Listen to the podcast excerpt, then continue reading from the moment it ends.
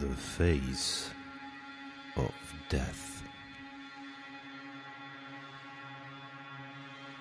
Mysteriöse Kriminalfälle.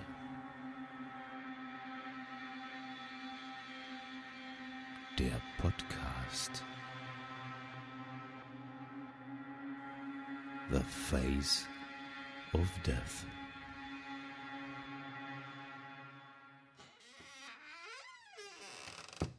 Moin, liebe Zuhörer, herzlich willkommen zu einer neuen Folge Face of Death.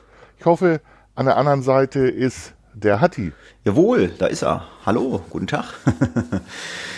ja, wir haben uns heute mal auf den Sonntagmorgen getroffen, ähm, weil der Funker muss nämlich noch äh, zum Dienst in die Nachtschicht, der muss nämlich noch vorschlafen. Das ist ja so, ne? Ja, genau, in meinem Alter, um fit zu sein für, für Schichtdienst, äh, muss ich wirklich viel tun, Sport machen und vorschlafen ist für mich ganz wichtig. Ja. Wir haben gerade im Vorfeld schon mal gesprochen. Ich werde äh, irgendwann mal äh, in den Polizeidienst gehen beim Funker. Ich mache mal eine Nachtschicht mit, weil er sagte immer, das ist so viel zu tun. Ich kann das immer gar nicht glauben. Ich will das mal live erleben und die Möglichkeit besteht, hat er mir bestätigt. Dann fahre ich mal auf den Samstag, wenn er Nachtschicht hat, fahre ich mal nach ähm, zu ihm hin und dann fahren wir zur Polizei und ja. Darf ich dann auch mit einer Pistole schießen? Äh, äh, ich sag's mal so deutlich diplomatisch nein. Nein, das war ein Spaß. Äh, ich habe Respekt vor diesen Dingern. Ähm, ich möchte das auch gar nicht.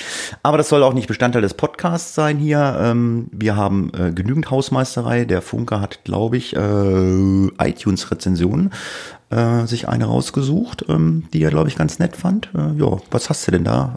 XYZ oder so heißt sie die Dame, ne? Ja, genau. Ähm, XYZ Anna, die habt am 29.08., also gar nicht so lange hier geschrieben. Super Podcast, sehr interessante Fälle mit vielen Infos. Super, dass der Funke eingestiegen ist. Er hat eine sehr angenehme Podcast-Stimme. Ich sag mal so in Klammern, mit Hatti kann er noch nicht mit Stimmen äh, stinken, aber er arbeitet dran.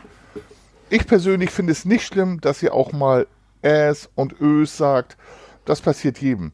Aber dadurch, dass ihr das vorneweg immer wieder erwähnt, so wie jetzt, achtet man umso mehr drauf. Ja. Vielleicht lasst ihr das einfach mal weg in eurer Hausmeisterei. Ansonsten macht gerne weiter so. Ja, wir werden es ab jetzt weglassen, oder? Ja, ja, wir reden da nicht mehr drüber. Das ist halt einfach äh, Bestandteil. Das ist äh, genauso, es kam auch ein Tweet rein, da hatte einer geschrieben, ähm, äh, wir kommen jetzt nämlich zu unseren Amazon-Wunschlisten. Mittlerweile gibt es auf dem Face of Death äh, äh, Blog und auf dem H-Funky-Blog gibt es eine Amazon-Wunschliste vom Funker und mir. Ähm, da kann man draufklicken und äh, wenn man sagte, man möchte uns was zuschicken, einfach klicken und dann die Adresse anwählen. Bei mir war es noch so, ich hatte die Adresse nicht hinterlegt. Da fragt man, wo soll man es denn hinschicken? Ähm, das äh, könnt ihr jetzt machen, wenn ihr wollt. Wenn nicht, ist auch nicht schlimm, aber ähm, das kam ja immer mal ab und an mal die Frage, wo können wir euch mal Geld zukommen lassen oder irgendwas zukommen lassen und Geld wollen wir nicht. Wie gesagt, Geld könnt ihr gerne bei ISN auf dem PayPal-Button spenden, weil die unterstützen uns hier halt.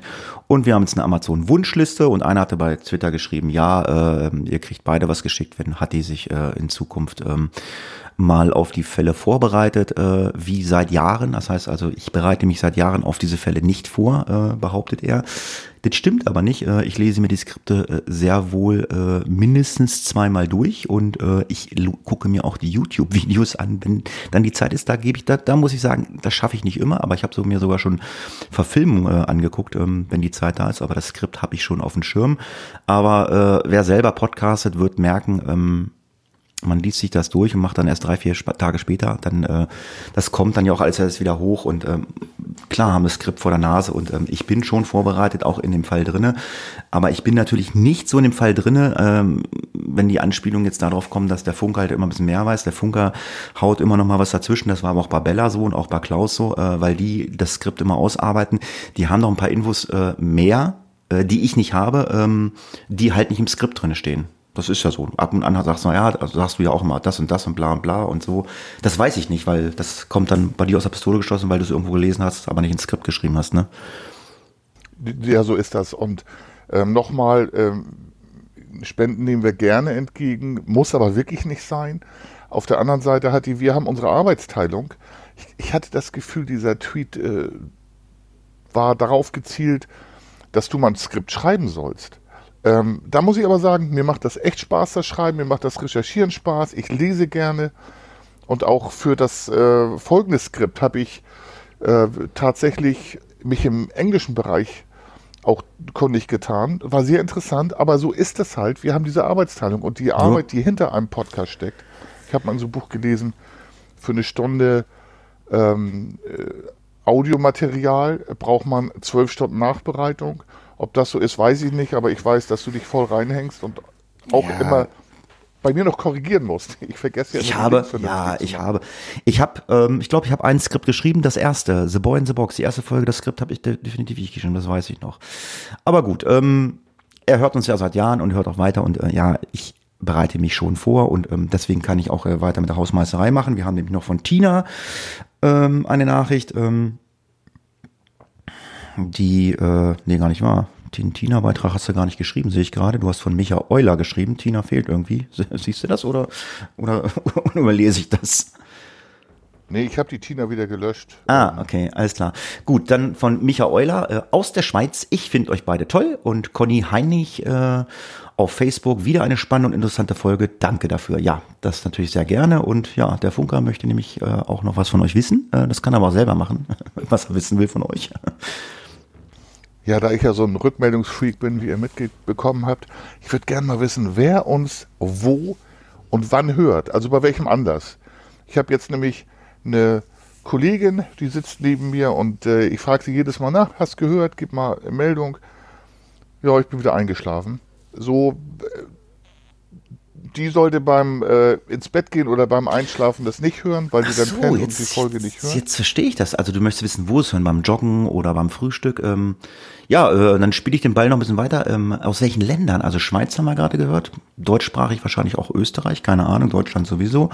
Ähm, ich hatte mal, das habe ich glaube ich aber auch schon mal erzählt, mal ein, boah, ich glaube der deutschsprachig in Ungarn gehört. Ähm, ja, dann schreibt doch mal, wo ihr uns hört und ja, vielleicht auch noch aus welchem Land äh, ihr uns hört.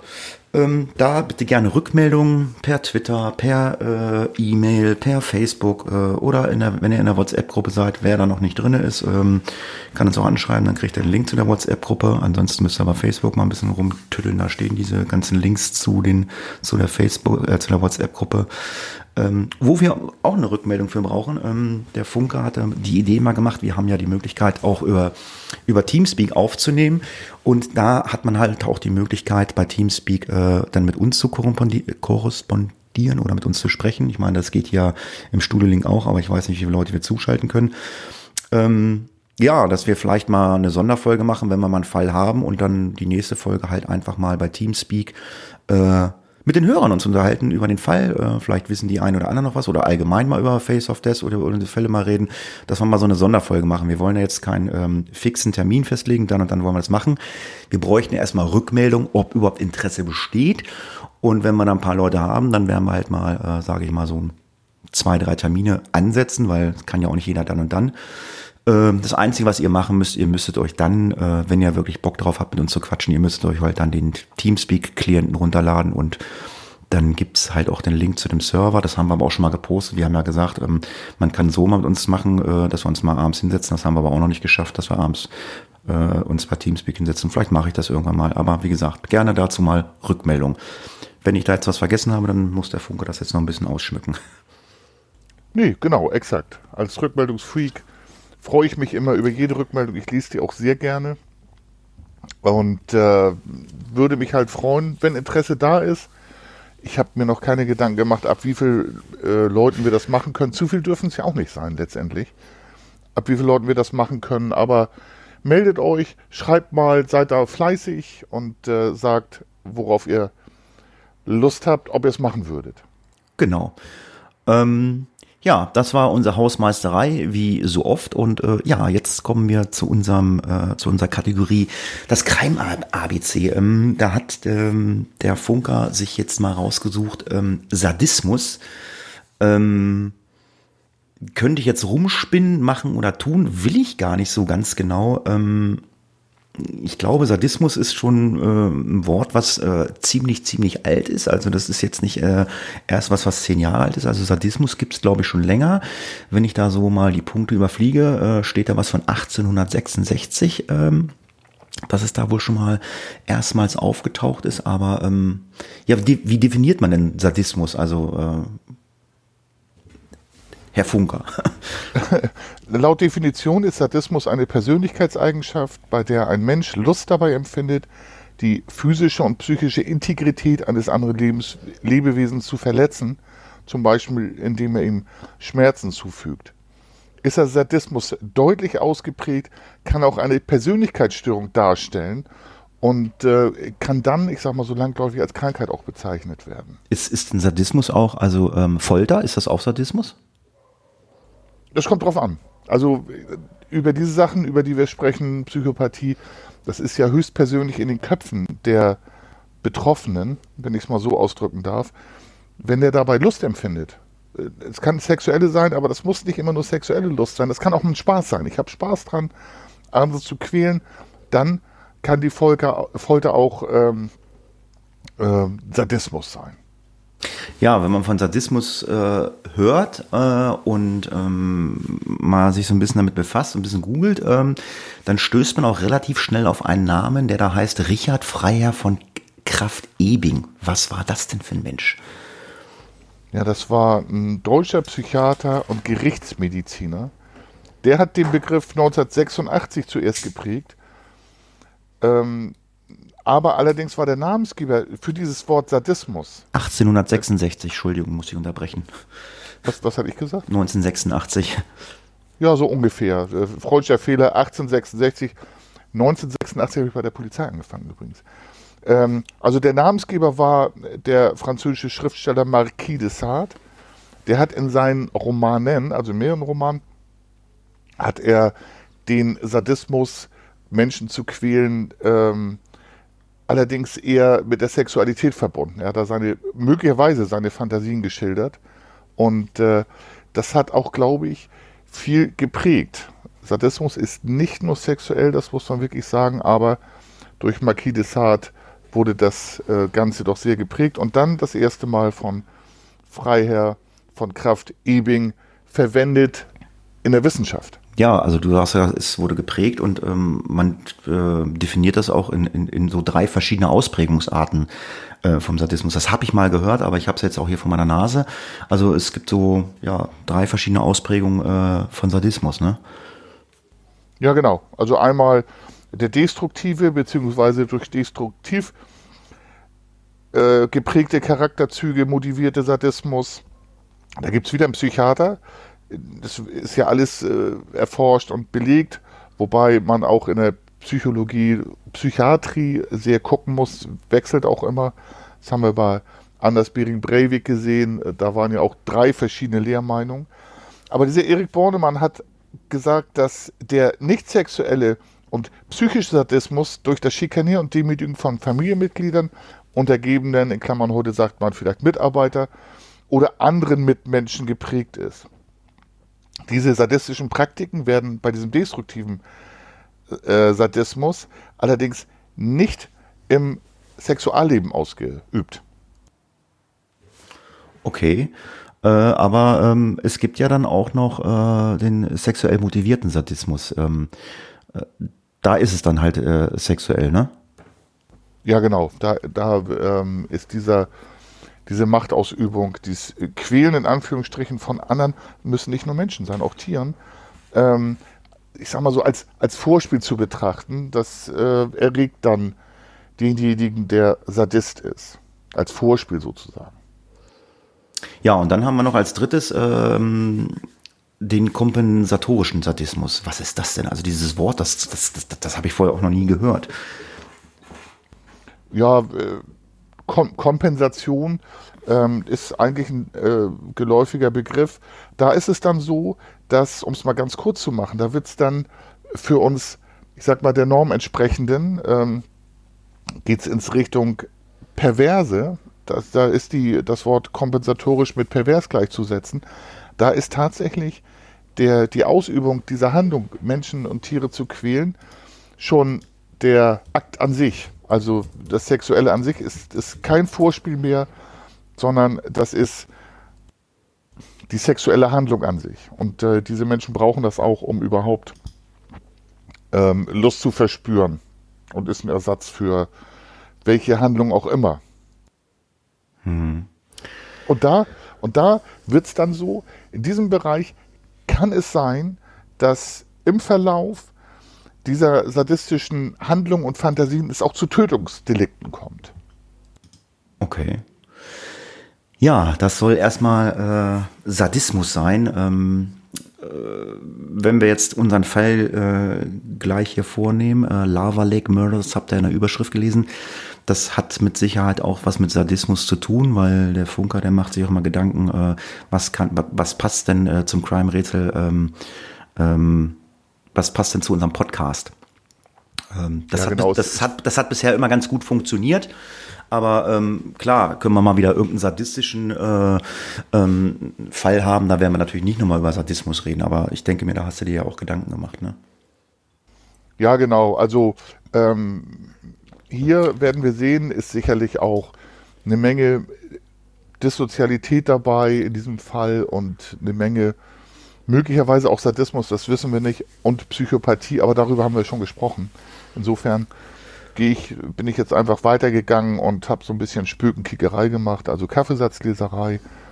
Was ich nochmal vorab sagen möchte, wenn ihr die Link, Links euch anguckt, was ja super ist in den USA, das ist ja jede Zeitung ist ja abfotografiert, kannst du als PDF abrufen. Das war für mich in den Recherchen gut. Aber in den YouTube- und Zeitungslinks sind tatsächlich diese äh, sind tote Menschen zu sehen. Und ich finde das immer super, wenn ich was höre, ist das das eine, aber wenn ich tote Menschen sehe, wirklich tote Menschen, hat das eine Qualität. Und ich bitte, diese Links und Videos mit Bedacht anzuschauen. Okay. Ja, kommen wir mal zu dem Fall. Ähm, wie ich das Skript gelesen habe, ähm, da habe ich gedacht, das kann man auch einfach so veröffentlichen, man kann das so runterlesen. Ähm, der Podcast äh, ist sehr geschichtlich, also wir äh, gehen halt in die 20er oder 90er, 1920er Jahre. Äh, es hat so einen Spaß gemacht, dieses Skript zu lesen. Ähm, ich habe früher einen Podcast gehört, uh, Zeitsprung, äh, auf, zu finden auf www.zeitsprung.fm. Da äh, wird ganz viel über Geschichte erzählt, was was ich über Krieg und über irgendwelche Erfinder und so einen ganzen Kram oder über irgendwelche Expeditionen. Ähm, da habe ich gedacht, jo, das, das, das hier wäre jetzt auch so ein Ding, das hätten die auch machen können. Gut, aber ähm, hier wurden, wurden halt äh, Menschen ermordet, drei an der Zahl. Das hat so einen Spaß gemacht, das ähm, ist wirklich so ein bisschen geschichtlich geworden. Äh, Also ich weiß nicht, wie es dir da beim Schreiben äh, gegangen ist. Also äh, Geschichte haben wir immer drinne so, aber das, äh, ja, das hat irgendwie so ein bisschen anderen Charakter gehabt, fand ich. ging mir total so. Ich habe noch, ich hab, bin da auch so ein bisschen in Tiefe gegangen bei diesem Fall. Ich habe dann versucht, die Wetterdaten zum Beispiel herauszubekommen. Ähm, das ist gar nicht so einfach gewesen, ähm, aber so insgesamt, ich mag Geschichte, das war mein Leib- und Magenfach, auch in der Schule. Und äh, nee, ich fand es auch sehr, sehr interessant und ich war tatsächlich auch in dem Fall drin, wenn man denn auf Google Earth eingetragenes Fragezeichen äh, und Google Maps geguckt hat. Nee, es hat mich, der Fall hat mich auch ähm, mitgenommen und ich habe tatsächlich auch so einen Film im Kopf gehabt letztendlich. Ja, äh, jetzt haben wir viel erzählt und gemacht und getan und ähm, um euch jetzt auch auf eine Geschichtsreise und auf einen neuen Face of Death Fall äh, mitzunehmen, hören wir doch erst einmal in den Fall hinein. Im Januar 1924 entdeckte man in der Nähe des Little Lava Lakes im Bundesstaat Oregon der USA drei übel zugerichtete Leichen. Die drei Männer wurden heimtückisch mit einem Hammer erschlagen und mit Schüssen aus einem Gewehr und einem Revolver quasi hingerichtet. Diese brutale Dreifachmordtat von Lava Lake gehört zu den ältesten ungeklärten Mordfällen in der Geschichte Oregons. Ja, wir haben, wie ihr gehört habt, mal wieder einen ungeklärten Mordfall. Ähm, der, La äh, der Lava, der Funker hat ja gerade gesagt, äh, es geht um drei Leichen und wem, um wen geht es? Es geht um Edward Nichols, Roy Wilson und Du oder Dewey Dewey Morris. Ähm, die lebten oder wohnten alle in Bend, das ist eine Stadt in Oregon. Und die hatten sich vorgenommen, äh, im Winter 1923, 24 ähm, eine Hütte zu mieten im Wald am Lava Lake, um dort äh, nach Pelztieren äh, Jagd zu machen. In den 20er Jahren war das Leben für Holzfäller im Zentraloregon total schwierig. Viele brauchten einen, einen zweiten Gelderwerb, um sich ähm, ihre Familie durchzubringen. Und ja, da haben die drei sich gedacht, dann mieten wir mal so eine Hütte und gehen auf Pelztierjagd, weil Pelze wurden ja auch verkauft. Da kommen wir dann auch im Laufe des Podcasts zu, dass äh, ähm, die Pelze verkauft worden sind. Ja, und äh, ich habe mich da auch, wie gesagt, für die Gegend interessiert, ähm, weil ich gucken wollte, was da so passierte. Vielleicht zum Ort Bend in Oregon. Der Ort liegt in der Hochwüste Oregons und ist heute der Einwohner, die einwohnerreichste Stadt der Region. Das war damals nicht so, wie wir gleich hören. Sie liegt in unmittelbarer Nähe zur Kaskadenkette. Das ist ein Gebirgszug vulkanischen Ursprungs. Daher, wie ihr euch vorstellen könnt, kommt auch der Name des Tatortes Little Lava Lake oder Lava Lake. Bis zum Winter 1824, also genau 100 Jahre vor den Taten, war die Region nur unter einheimischen Ureinwohnern, Native Americans in Klammern, früher hat man Indianer gesagt, das will ich hier aber nicht gesagt haben. Die haben dort gejagt und geangelt. In diesem Jahr, also knapp 100 Jahre vor dem Morden, kam eine erste Gruppe Einwanderer, also es werden äh, überwiegend Europäer gewesen sein, in das Gebiet. Eine verstärkte Besiedlung durch diese Einwanderer begann jedoch erst am Anfang des 20. Jahrhunderts die Stadt Bend wurde 1904 mit 300 Einwohnern offiziell gegründet. Ja, dann gucken wir uns mal die Tat an. Die drei Opfer haben sich, wie gesagt, diese Hütte gemietet und diese Hütte wurde im Herbst 1923 vom Unternehmer Edward Logan an die drei vermietet.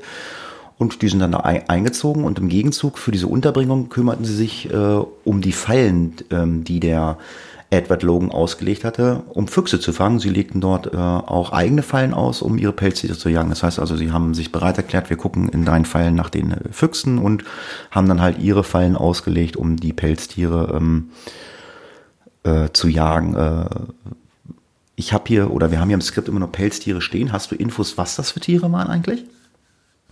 Ja, äh, das waren äh, Marder, Füchse. Ich bin mir nicht sicher, eine Quelle sprach auch von Nerzen. Das weiß ich aber nicht. Und auf jeden Fall Waschbären. Ah, okay. Ja, und eine Woche vor Weihnachten kehrten Wissen Nichols nach Bend zurück, um Freunde und Familie zu besuchen, sowie ihre ersten Fälle zu verkaufen. Sie berichteten davon, dass die Jagd nach Pilztieren sehr gut läuft. Wissen versprach seiner Mutter, dass er im Februar wieder nach Hause kommen würde. Das war so das, was man da mehr oder weniger zuletzt von denen gehört hat ja, soweit alles normal. Nach Weihnachten wanderte dann ein Bekannter der drei, der hieß Alan Wilcoxon von Fall River. Da wohnte er zum Elk Lake. Der Elk Lake liegt, beziehungsweise Lava Lake liegt auf dem äh, Weg zum Elk Lake. So, auf dem Weg dorthin kam er am 15. Januar 1924 in der Hütte von Nichols, Wiesen oder Wyson und Morris an. Er verbrachte dort die Nacht und berichtete später davon, dass die drei Jäger und Fallensteller in durchaus bester Stimmung waren. Ich habe rausgelesen, die haben sich da ordentlich eingegeben, die haben gefeiert zusammen und äh, waren gut drauf. Am nächsten Morgen, nämlich am 16. Januar 1924, brach er dann wieder auf und setzte seinen Weg zum Elk Lake fort. Alan Wilcoxon war somit der letzte, der Nichols, Weeson und Morris lebend gesehen hatte, Natürlich außer dem oder den Mördern, da kommen wir aber noch zu. Ja, und irgendwann stellte man fest, dass diese ausgelegten Fallen für, für die äh, Nerze, Füchse und Marder, je nachdem, was die da gejagt haben, die waren unberührt. Die wurden halt gar nicht mehr, ja, die Tiere, die in den Fallen waren, gar nicht mehr herausgenommen. Und äh, man hat dann von den dreien auch nichts mehr gehört. Äh, und das war knapp drei Monate, nachdem dieser Wilcoxen da war. Äh, hat man, äh, also hat man das dann festgestellt und dann hat sich ein ähm, Suchtrupp äh, auf äh, den Weg zum Lava Lake gemacht. Der Such Suchtrupp bestand damals aus dem Bruder von äh, Deways und äh, Morris und zwei Freunde der Familie namens Hervey D. Äh, und Ines Pearl Linz. Äh, dem Geschäftsführer einer Fischzucht und einem Mann namens Adams, der die Gegend gut und äh, sich auch mit der Jagd aus, von Pelztieren auskannte. Also der wird dann wahrscheinlich dann gesehen haben, okay, pass mal auf, also hier ist schon länger kein Tier aus der Falle genommen worden, die werden dann auch schon verwest sein. Und die, dieser Suchtrupp, der fand dann die Hütte, äh, wo die drei gemietet haben. Dort war ein gedeckter Tisch und es stand verbranntes Essen auf dem Herd. Ja, da wird spooky jetzt langsam. Ähm, da kommen wir auch später noch zu. Die haben dann die Umgebung erstmal natürlich um die Hütte, so macht man das in der Regel, dass man natürlich seine Suchkreise erweitert. Da haben sie unter einem Baum in der Nähe der Hütte, haben sie Kadaver mehrerer Füchse gefunden. Diese waren entweder geschossen oder mit einer Keule erschlagen worden. Ähm, damals hat man Fallen aufgestellt und wenn sich da ein Tier verfangen hatte, wurde es dann halt mit einer Keule erschlagen. Und deswegen, damit sie kein Loch im Pelz haben, so traurig das ist, hat man die dann erschlagen, die Tiere, die lagen unterm Baum. Die waren alle fachmännisch gehäutet worden. Im Schnee in der Nähe fand man bald darauf ein, eine, in einer aufgetauten Schneefläche menschliches Blut, menschliches Haar und ein Vorderzahn. Ja, und das Team äh, hat sich dann von dieser Hütte mal entfernt äh, und ist dann Richtung Big Lava Lake gelaufen. Das ist ungefähr eine Viertelmeile von der Hütte. Dort hat man dann einen Schlitten halb im Schnee versunken gefunden. Also es wird halt auch geschneit haben. Deswegen hat der Funker ja gesagt, er wollte mal gucken, wie das Wetter da war. Aber da wird es halt geschneit haben in Oregon. Ähm, auf der einer der Planken des Schlittens fand man dann auch einen dunklen Fleck und das hat man dann äh, so gesehen, dass es wahrscheinlich menschliches Blut war. Dann ging so ein kleiner Pfad in den zugefrorenen See hinein. Also der wird halt richtig zugefroren sein, dass man darauf laufen kann. Da hat man dann auch ein Loch im Eis gesehen, was geschnitten, reingeschnitten war. Keine Ahnung, ob, die, ob man da Fisch fangen wollte. Das äh, sagen die Quellen nicht. Und das Loch war auch wieder zugefroren. Aber auch dort hat man dann menschliches Haar gefunden. Das hat dann zumindest die äh, Lokalzeitung Bulletin berichtet. Am nächsten Tag, nachdem sie das dann eiszeit aufgebrochen haben, bestätigte sich für die äh, Gruppe das Schlimmste. Die Leichen der drei Männer trieben an der Oberfläche, eingewickelt in Leintüchern. Es stellte sich äh, schnell heraus, äh, um wen, wen, es sich handelt. Das waren halt die drei angesprochenen äh, Opfer von uns, die man dort in diesen Leintüchern gefunden hat. Ja, genau. Ähm, äh, Reason war in die rechte Schulter hinters Ohr in den Kopf geschossen worden. Morris in den linken Arm. Morris wurde zusätzlich mit einem Hammer G und wahrscheinlich erschlagen. Also man ging davon aus, dass er tatsächlich nur verletzt wurde und dann mit dem Hammer ähm, dann erschlagen wurde. Daher rührte wahrscheinlich auch das Blut und die Haare am Hammer. Nichols wurde in die Seite geschossen und sein Kiefer zerschmettert. Wahrscheinlich geschah das mit dem Knauf einer Schrotflinte. Also man kann sich das, äh, glaube ich, lebhaft vorstellen. Ich muss das nicht ausführen. Und äh, interessanter Side-Fact, seine Uhr blieb um 9.10 Uhr stehen. Möglicherweise durch den Kampf und durch den Übergriff kann man da auch selbst die Uhrzeit des Todes bestimmen. Vielleicht nicht genau das Datum, aber die Uhrzeit steht. Ja. So bei einer weiteren Absuche in der Nähe der Hütte wurde halt der blutbefleckte Zimmermannshammer gefunden. Daneben lagen die Haarbüschel und der ausgeschlagene Zahn. Tja, und dann gehen natürlich auch Ermittlungen los. Auch zu der Zeit wurde natürlich äh, schon mal ermittelt. Die ermittelnden Behörden gingen davon aus, dass die Jäger mit einem Hammer erschlagen wurden, wie der Funker gerade erzählt hatte. Und wahrscheinlich mit einer Schrotflinte oder einem Revolver erschossen worden waren man, hat vermutet, äh, dass die aus der Hütte rausgelockt äh, worden sind und dann anschließend brutalst ermordet sind. Also da kommen wir jetzt zu dem Sadismus und man hat ja diese Hütte vorgefunden, gedeckter Tisch und Essen war angebrannt. Da kann man halt von ausgehen, okay, keine Ahnung, hat vielleicht wer gerufen vor der Hütte oder äh, irgendwie Krach gemacht, dann sind alle vor die Tür gegangen. Also so hat man die Hütte vorgefunden und dann wurden sie halt brutalst ermordet. Die Zeitung Oregon Central Press berichtete damals, Ines und Morris fanden am Sonntag in der Hütte einige Hinweise darauf, dass die Männer seit etwa zwei Monaten dort nicht mehr gewesen waren. Ihre letzte Mahlzeit nach dem Geschirr auf dem Tisch dann war das Frühstück. Ja, und von der Hitze verformte Kochutensilien zeigten, dass das Essen auf dem Herd geköchelt habe. Das haben wir ja gesagt, war ja angebrannt. In der Hütte wurden Gewehre, Fallen und schwere Kleidung gefunden. Es gab keine Anzeichen für eine Vorbereitung auf eine Reise. Also das spricht halt dafür, dass man sie äh, wirklich kurzfristig wahrscheinlich aus der Hütte, wie auch immer, herausgelockt hat. Da hast du auch keine Informationen. Äh, da hat man, glaube ich, nicht rausgefunden, wie man sie rausgelockt hat. Ne? Da gibt es ja keine Quellen, das wissen die Ermordeten wahrscheinlich nur selber. Ja, genau. Und der oder die Täter Ähm, da muss ich noch mal kurz sagen, Vorbereitung auf eine Reise habe ich im Skript geschrieben. Das ist äh, geschuldet ähm, der Übersetzung, ähm, eine Reise oder ein Ausflug. Also muss man mal sagen. Nee, aber äh, man weiß es tatsächlich nicht. Aber es ist schon interessant, so diese Quellen. Jetzt kommen wir auch zur Zeitung. Der Oregoner schrieb, dass Müll auf den Boden geworfen wurde, Zeitschriften und Papiere verstreut waren und die Fellablagerungen und Trockner für die Felle in einem vernachlässigten Zustand waren. Eine Katze wurde ebenfalls entdeckt, stark abgemagert, aber noch am Leben. Der Zustand des Tieres schien die Einschätzung für die Zeitlinie zu bestätigen. Was auch immer geschehen war, es war Monate, und du hast ja erzählt, eben äh, circa zwei Monate zuvor geschrieben, äh, geschehen. Dann gibt es tatsächlich, es haben sich ganz viele Leute damit beschäftigt, auch sehr interessant. Das Buch habe ich leider nicht gefunden, nur Auszüge. Melanie Tapper, Autorin von The Trapper Murders, A True Central Oregon Crime, schrieb, dass Adams, das war einer aus diesem Suchtrupp, mit der Gegend um die Seen sehr vertraut war. Er habe gewusst, wo sich die Hütten befanden und wusste sogar, wie die Fallenlinien der vermissten Männer angeordnet waren. Wenn jemand der perfekte Mann war, um die vermissten Männer zu finden, war es Adams. Tja.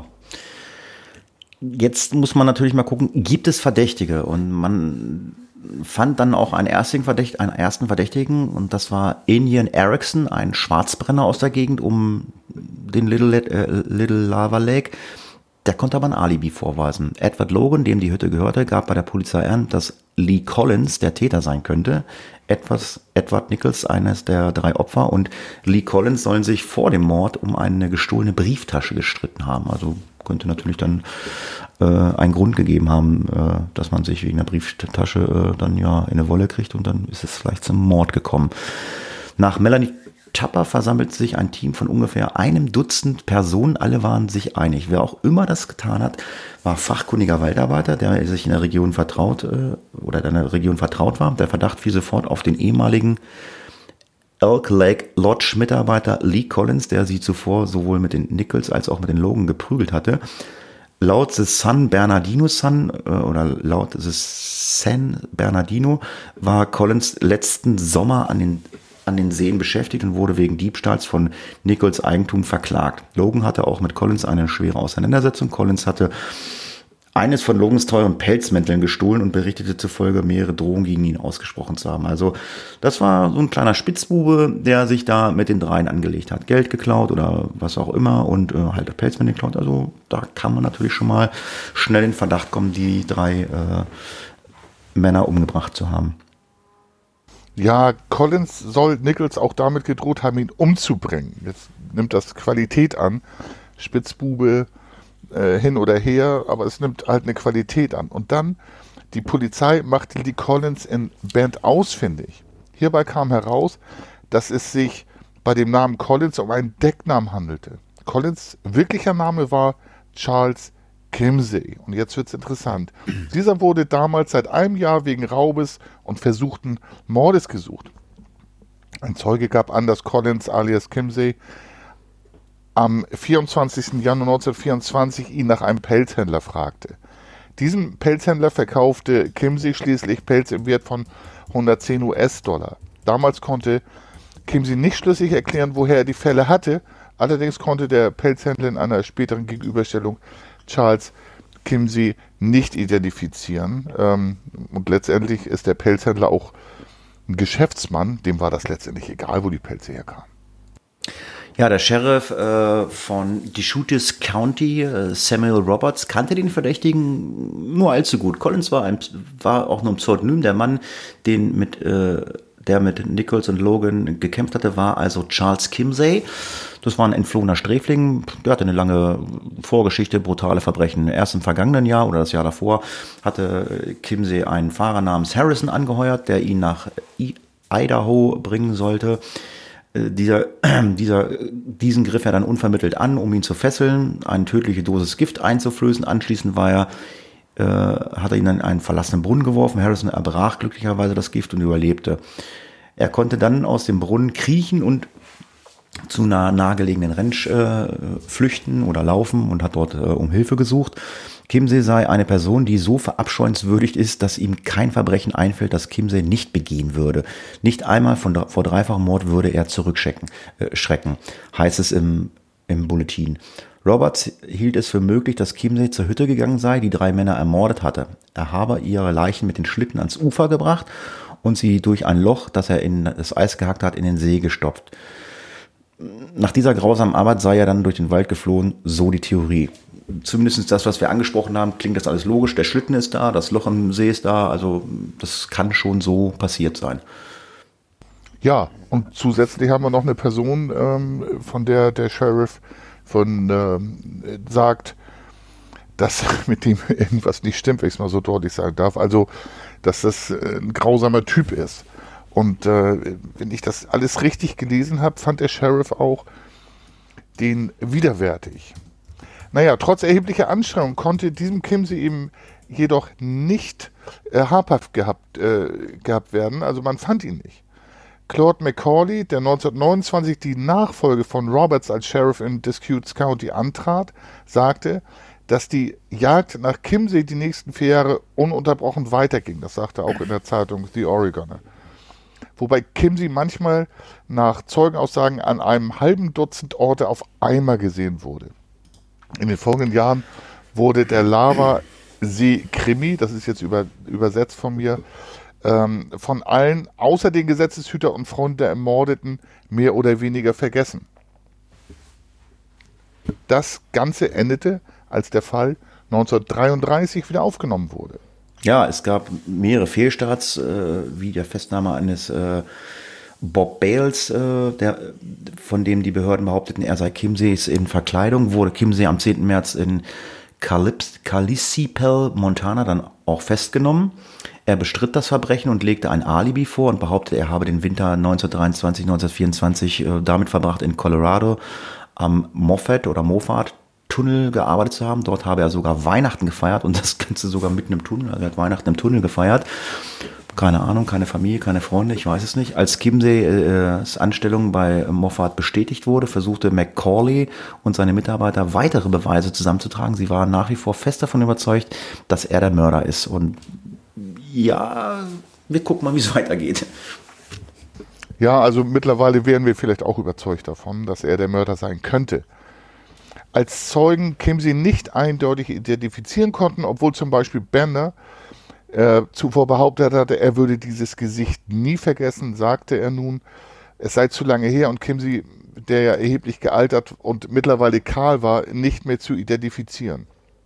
Karl Shoemaker der Mann, der behauptet, die, die Pelze gekauft zu haben, weigerte sich ebenfalls, Kimsey eindeutig zu identifizieren und sagte, das Leben eines Menschen, beziehungsweise er sagte Mannes, auf a man, sei zu wichtig, als dass man einen Unschuldigen dem Schafott zuführen soll, solle, wenn man sich nicht absolut sicher sei. Chef McCauley sagte später, dass er am Boden zerstört gewesen war. Ich persönlich fühle, fühlte mich endlich am Ziel, den Mörder von Lava Lake ermittelt zu haben, aber unser Kartenhaus brach zusammen, als unsere beiden wichtigsten Zeugen einknickten. Das sagte er in einem O-Ton in der späteren Zusammenfassung des Falls. Um Kim sie doch ins Gefängnis zu bringen, leitete McCordy ein Verfahren wegen Angriffs und des bewaffneten Raufüberfalls von Harrison, wir erinnern uns mit dem Gift, 1923 gegen ihn ein. Harrison erschien als Zeuge vor Gericht und identifizierte seinen Angreifer, nämlich Kimsey, eindeutig. Dieser wurde dann für schuldig befunden und zu lebenslanger Haft verurteilt, aber nicht zum Tode, die er im Staatsgefängnis von Oregon absitzen sollte.